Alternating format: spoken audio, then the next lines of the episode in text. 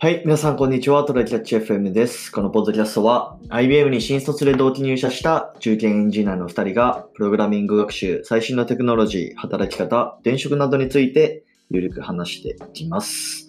では今週もやっていきましょう。はーい。よろしくお願いします。はい。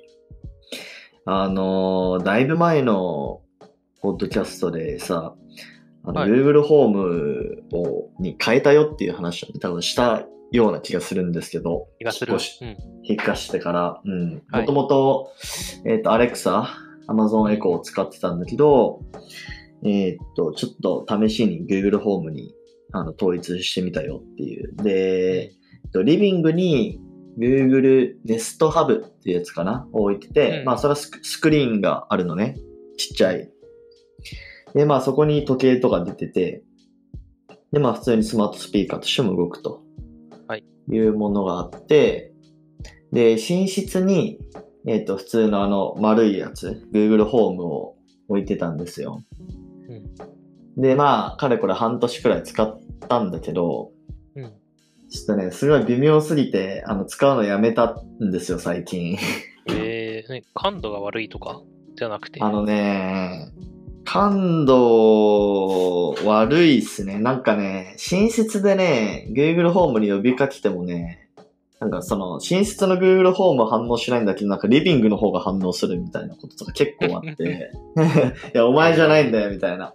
そうそうそう。あと、Wi-Fi がめっちゃ切れるっていうのと、あで、あとは、それでまたなんか再度設定しようとするのね、Wi-Fi を。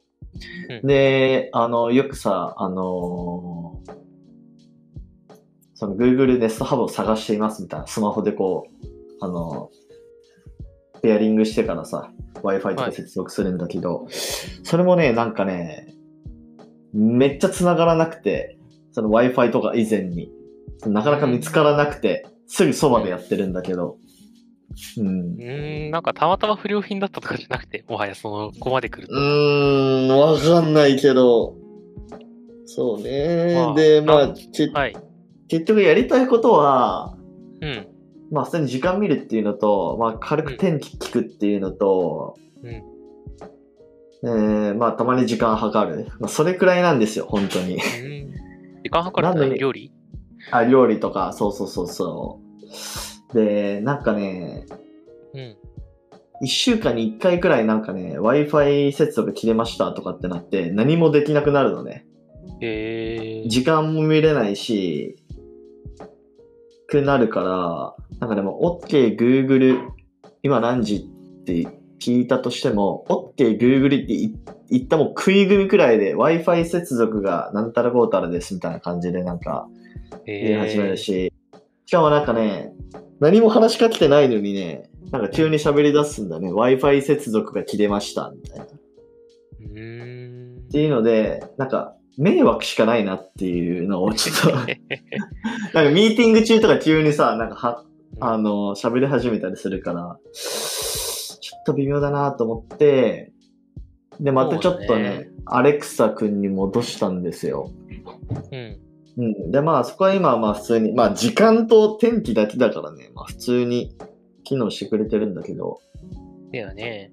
うん。あえ、その、ディスプレイに映したいんじゃなくて、音声で答えてほしいの？あ、で、ディスプレイで時時計見たいからもう普通に時計置きました。すぐそこに。だよね。あ しかもさ、Hey Siri でよくない？それ。お iPhone 手元にあんねやから。いや、シリは、あれスマートスピーカーじゃないから、まあ感度悪いですよ。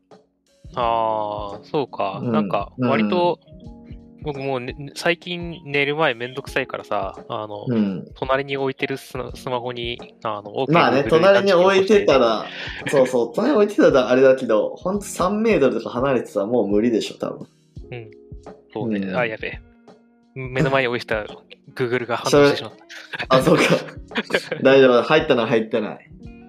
はい。うんでまあ、だからそんな感じなんで、ちょっと、まあ、変えたっていう話ですね。ねまあ、なので、でも、あの、寝室の方はまだ Google ホームつけ、あのつけたまんまで、うんうん。だから、まあ、あの、なんていうの、混戦はしなくなったというか、リビングは Alexa、寝室は、あの、Google ホームだから、うん。なんか Google ホームに呼びかけてもリビング反応することはなくなったし、うん。うん。まあそれはそれでいいのかなっていう気がしております。そうだね。あの、呼びかける言葉が違ってくるから、なんか絶対誤解がないのがいいよね。まあでも間違えそうだけどね、慣れ慣れるまで。リビングで OKGoogle とかって言ったりして、あーやばいやばいこれも反応するかも。そうね。う失った、失った仲間をね、そうそう思い出してしそうそうまうやつだ。そう。はい。まあちょまあっと、今後またね。なんか、うんあの、いい使い方とか見つかったらまた教えてください。はいはいはい。じゃあ、えっと、本題の方行きましょうか。はい。えっとね、この間、テレビ見てたら、うん。あの CM で、What3 Words の CM がやってて、あ、テレビでやってんの CM。テレビでやってて、そう。で、その、まあ、What3 Words、俺一番最初に知ったのが、多分ね、2015年くらいかな。15年か16年くらいで、なんかテッククランチ、テッククランチかなんかの記事で読んで、へえ、こんなんがあるんだと思ったけど、まだあんまりその何に使うのかよくわかんないみたいな感じだと思うね。日本にも上陸しないし。で、それでこの間、そう CM を見て思い出して、あ、まだやってたんだ、この会社と思って。そうね。CM 何をコマーシャルするの？あれ。まあまあちょっと知らない人のために What3 Words って何の会社やねんっていうところちょっとまず説明すると、まあでもやってることはシンプルで、うん。えーっとまあ世界中の土地を、えーっと、その四角にこう区切っていく。で、えっと3メートル四方になってるのかな？すべてを3メートル四方に区切って、で、それぞれのその四角に対して、なんかあの名前がついてて、で、それがなんか単語3つの組み合わせで名前がついてるみたいな。例えば、なんかどういう単語があるんだろうな。まあ普通に名詞、日本語の名詞とかですよ。あのう、ん英語版だと、あの、なんだっけ。例ではぐ自由の女神の松明の位置とかが出てるね。あ、そうなんだ。えトーンーと、メルとシップの3語では表されるらしいね。そういうふうに別に特徴とかじゃないんだよね。なんかゆそうそうそう。何でもいいかもら、ランダムな単語3つの組み合わせで、ここはこれだよってい特定するっていうようなう。そういうようなサービスを提供してて、うん。えーっと、しかも、これもう名詞だけじゃないね。なんか、日本語だとさ、なんか今見てるんだけど、なんかゴツゴツ、潤い、記憶とか、あとあ、えー、っていう人がまだ。ドイドイツ語大型本棚とか、た、た、頼んだ、続ける、節約とかで、頼んだって動詞やんみたいね。な。うんし。かも、がたまあ、頼んだ活用にも活用された状態で出てきたりそう。ね。うん。まあでもまあそれくらいやっぱ言葉のバリエーションがないと3メートル四方にね、やっぱ区切るっつったらね、相当な、あのー四角がね、世界中にありますから。うん。で、まあこれ何が嬉しいの？っていう話だと思うんだけど、まず初めて聞いた人からすると、うんまあ要は、えーっとまあサイトとかで説明されてるのは、うんなんか、まあ今の住所っていうシステムうん。で、そもそもなんか、なんだろうな。みんなが持ってるものじゃないじゃない。せ世界中のすべての土地に対して住所がついてないっていうのがあるのかな、まず。うん。例えばなんか、うーん、モンゴルの遊牧民の家とか、わかんないけど。多分住所ないんだよね。そうね、この草原のこの部分みたいなやつがなかなかできない、そうそうそうそう。うん。まあ、あと単純に日本とかでもそうだと思うけど、うん。えーっと、まあ、例えば、なんかまあ、フェスとかに行くとするじゃないですか。うん。で、まあ、例えばフジロックとかだと、猪苗代スキー場みたいなところがあって、うん。で、そこの駐車場ってどこやねんみたいな、猪苗代スキー場っていう住所はあるんだけど、それをナビに入れても、なんかその中心地にしかナビゲートされないみたいな。うん。で、駐車場どこかすごい迷うみたいなことってまあ結構あるあるだと思うんですけど、うん。うん。で、この What3 Words 使うと、まあもう3メートルし、3メートル四方、4メートル四方だっけな。忘れたけど、まあそれくらいの、うん。あのもうピンポイントで、あの、この場所っていうのが特定できるから、まあ迷わなくなるよっていう、まあそういうようなメリットがあるって話かな。そうだね。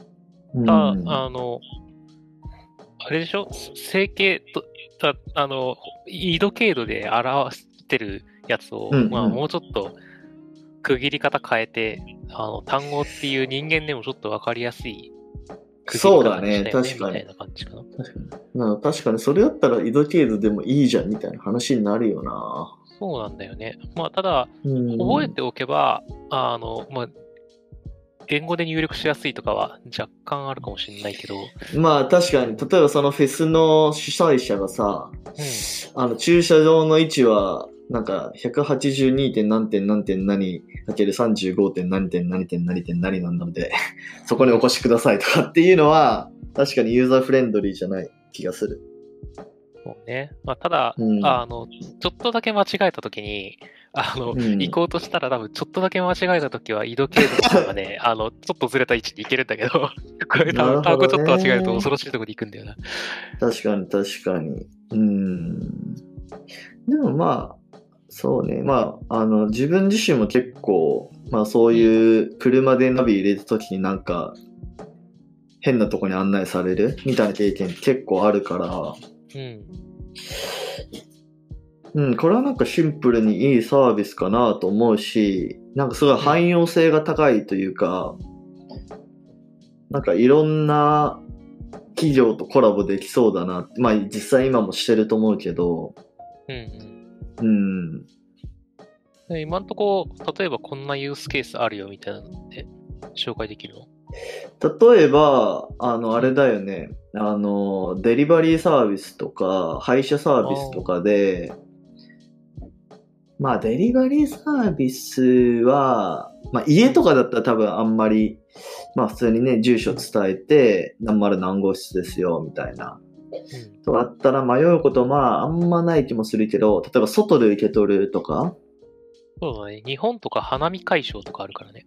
そうそうそう。ってなったら、まあ結構説明するの難しいよね。この住所だけだと。そうだね。うん。なんか、あれだよな。まあ、3メートルだからちょっと誤差出ちゃうけど、あの、うん。コミケとかさ、あの、即売会ではでごちゃごちゃしてて、一応なんか何番ってあるんだけど、はいはいはいはい。マップが見づらくてどこだよってなった時に、これで探せるかもしれない。うんうんうんなるほど。ちなみにその、3メートル四方で、うんその、マップと自分の位置情報をうん。こうアプリに載せるときに、なんかそこまで正確に GPS って特定できんのかな？わかんない。そこら辺あんま分かってないんだけど。どうなんだろう。でも、僕ら割と、なんだろう。結構正確な位置取られてるよね。なんか建物の中のどの部屋にいるかぐらいの位置は取れてるイメージがあるけど。どうでもさ、結構 Google マップとかだ、まあもしかしたら Google, Google マップよりあの精度の高い技術使ってるのかわかんないけど、Google マップとかだとさ、なんか道進んでてもさ、なんか反対車線にいることとかない？あー、それはあるね。なんか特に都市部にき、あの、関東に来てからそれが増えたような気がする。うん。九州にだからまあその時点で多分ね、10メートルぐぐらいの誤差が生じてると思うんだよね、GPS に。そうだね。それどうすんだろうな。なんか、まあでも今後そこは良くなっていくからみたいな話なのかな。うん、そうかもね。まあ、あと、ユースケースとしては、うんえーっとね、なんか、どこで見たんだっけな？なんかその観光系のところ？ん？ともなんかコラボしてたような、どこだっけな？ここで何をやるんだ？まあ、た、いや、例えば、うんこの、そのポイントですごい絶景が見えますよ、みたいな、そういう話かな、多分。あー、なるほどね。うんうんうん確かになんか、この建物が一番よく見えるポイントとかね、結構ありそうだもんね。そうそうそうそう。3メートル山とかでもね、そう。そうここが一番絶景ですみたいな。そうそう。っていうのは、まあ確かに、このポイントに入ればね、一番いいっていうところが分かりやすくて、まあ確かにありだなっていう気がするよね。そうだね。うん。そうそうそう。まあ、多分3単語にしてるっていうのは、キャッチーさとか人間が親しみやすいよねっていうところに重点を置いた結果で、うんあの3メートル四方に区切って場所を特定できるっていうのがやっぱ一番でかいんだろうな。うんうんうんうん。フリーバーズっていうよりは。ななんか、なんだろう、今後どんな風に使われてるのが、使われていくかというかさ、なんか、うんうんどうやったらこれがめちゃめちゃなんか利益を生むかな、みたいな話ってあるかでもそれこそ自動運転じゃない？ら。ああ、目的地の詳細設定ってこと？そうそうそうそう。もう3メートル四方とかまさに車を止める場所みたいな感じじゃん。確かにね、かうなりん。抑えれそうではあるな。うんうん。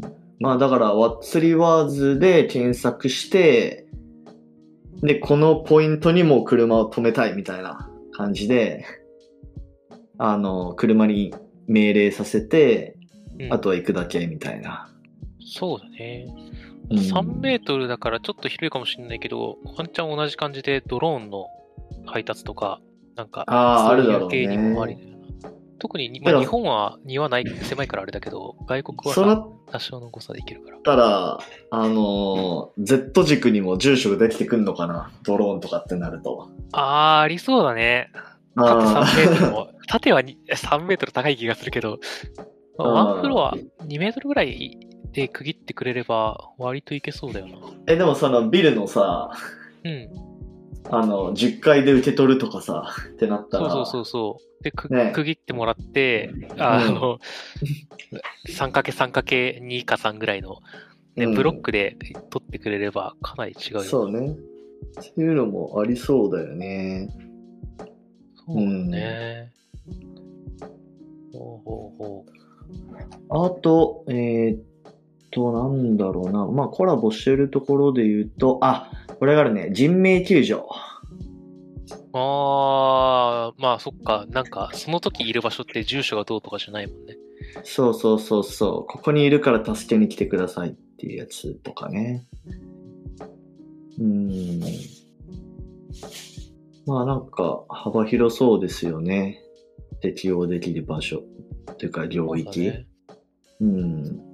目をつけしかもこれは現代だな。うん別に国とか全然限らずっていう、すごい普遍的というか、根源的な課題を解決してる気がする。そうだね。なんか、どこでも何かしらの需要はありそうって感じだな。うんうんうん。まあ、一応さ、なんか多言語対応してるから、あさっきうん日本語の単語だとこうって言ってたように、あのうんうん国によって単語が異なるので、そこをどうやっていく、なんか、なんなんか使いづらさみたいなものが出ないのかっていうのはちょっと気になるポイント。確かに確かに。そんな感じですかね。はい。まあでもいろいろ、なんか、なんて言うんだろう、ポテンシャルがあって面白そうなんで、なんか今後の、こう、どうビジネス展開していくかっていうのをちょっと注目したいですね。そうだね。CM やってるぐらいだからどんどん広げていくんでしょう。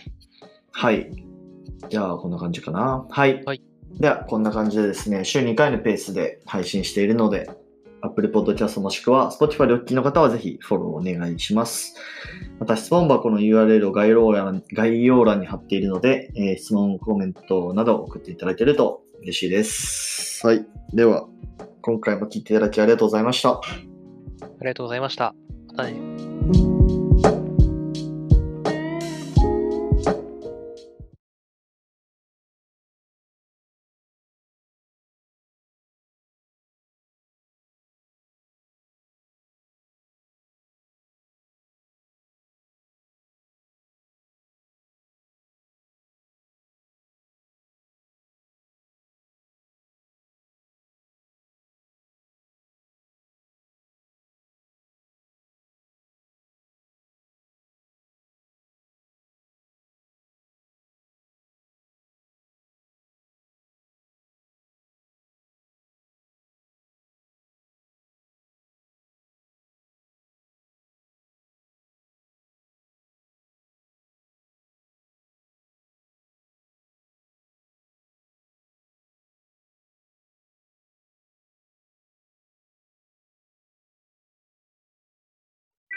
And now, a short commercial break.